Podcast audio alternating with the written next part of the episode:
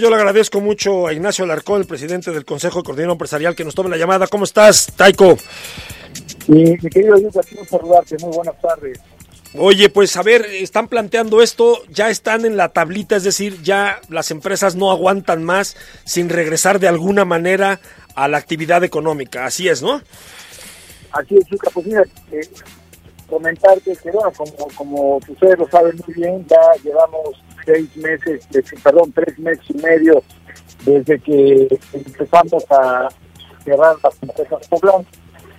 La realidad es que siempre hemos estado trabajando de la mano con los tres niveles de gobierno, apoyando en todo, pero créeme que ahorita ya la, situación es ya muy complicada, ya, eh, ya la gente ya no puede seguir eh, sin, sin tener actividades económicas, ya la gente pega de gritos, ya eh, hay, que dejar muy claro, Miruca, que el 90% de los poblanos vive casi al día, vive de lo que gana cada semana, de lo que genera de su trabajo, de su sueldo.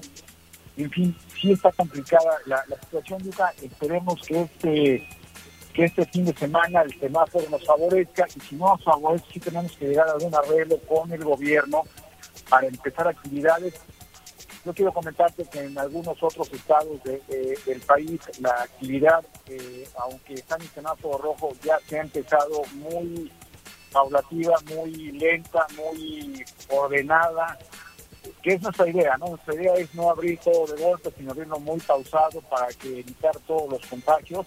Y también comentarte algo, Luca, que créemelo que los lugares hoy en día más seguros son en las empresas, en los negocios, en los comercios, el empresario eh, sigue todavía, aunque ya no tiene un solo centavo, sigue todavía endeudándose para eh, cumplir con todos los procedimientos COVID y todos los protocolos que nos marcan las autoridades para protección de los eh, de nuestros trabajadores y de nuestros clientes.